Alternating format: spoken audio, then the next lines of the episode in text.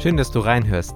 In dieser Episode werden wir uns mit drei Phasen der Nachfolge beschäftigen, die Steve Carter in seinem Buch Willkommen, wie wir Menschen für den Glauben begeistern, beschrieben hat. Schon in Prediger heißt es, dass alles seine Zeit hat. Mit anderen Worten, das Leben besteht aus Phasen. Heute sprechen wir über drei Phasen der Nachfolge.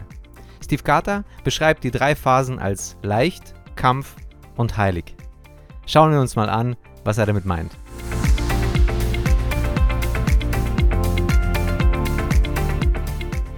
In der ersten Phase, der leichten Phase, stehen wir am Anfang unseres geistlichen Lebens. Wir haben erkannt, dass es gut wäre, mit Jesus zu leben, aber die Umsetzung bereitet uns doch Schwierigkeiten.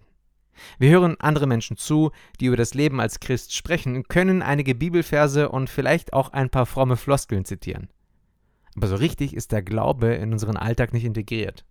Carter verwendet hier ein Beispiel vom iPod. Er schreibt, als Apple den iPod einführte, tat das Unternehmen das mit dem Slogan 1000 Lieder in deiner Tasche. Zum allerersten Mal musste man nicht das komplette Album kaufen, sondern konnte sich einzelne Songs aussuchen.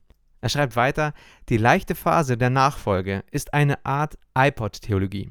Wir suchen uns ein paar Pop-Bibelverse oder Gedanken für unser geistlichen Playlist heraus, kaufen aber nicht das ganze Album. Dann verpasst uns das Leben einen unerwarteten Schlag ins Gesicht. Eine Einführung ins Thema Leiden. Wir registrieren zwar das Leid, nehmen es aber nicht als Einladung zum Wachsen und Reifen wahr. So spannend und aufregend diese Phase auch sein mag. Es ist wichtig, in die nächste Phase zu kommen. Und die nächste Phase heißt Kampf. Die zweite Phase ist die Kampfphase. Hier merken wir, dass christliche Leben, Parolen und Klischees nicht ausreichen, um mit den Komplexitäten des Lebens umzugehen. Wir müssen kämpfen und dieser Kampf führt uns in das reinigende Feuer. Obwohl es der Ort ist, an dem die beste Frucht unserer Nachfolge wächst, meiden viele Christen diesen Ort lieber. Hier stehen Zweifel, Emotionen und drängende Fragen im Mittelpunkt. Aber genau hier haben wir die Gelegenheit, einen Glauben zu entdecken, der auf die Probe gestellt und reifer wird. In Römer 5, 3 bis 5 heißt es, wir freuen uns auch dann, wenn uns Sorgen und Probleme bedrängen, denn wir wissen, dass wir dadurch lernen, geduldig zu werden. Geduld aber macht uns innerlich stark, und das wiederum macht uns zuversichtlich in der Hoffnung auf die Erlösung. Und in dieser Hoffnung werden wir nicht enttäuscht werden, denn wir wissen, wie sehr Gott uns liebt, weil er uns den Heiligen Geist geschenkt hat, der unsere Herzen mit seiner Liebe erfüllt.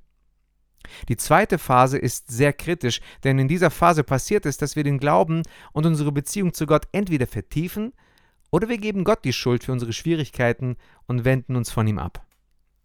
Wenn du dich gerade in dieser Phase befindest, möchte ich dich ermutigen, an Jesus dran zu bleiben. Als die Jünger mit Jesus unterwegs waren, erlebten sie auch buchstäbliche Stürme. Aber ihr Glauben wurde durch all diese Erfahrungen gestärkt. Gleichzeitig müssen wir uns bewusst machen, dass Judas auch immer dabei war. Seine Kämpfe mündeten allerdings dahin, dass er sich zunehmend von Jesus entfernte. Also gib nicht auf und kämpfe weiter. Die nächste Phase kommt. Steve Carter nennt diese Phase heilig. In dieser Phase wurde unser Glaube auf die Probe gestellt und hat sich als authentisch erwiesen. Unser Glaube ist nicht mehr leicht, sondern heilig.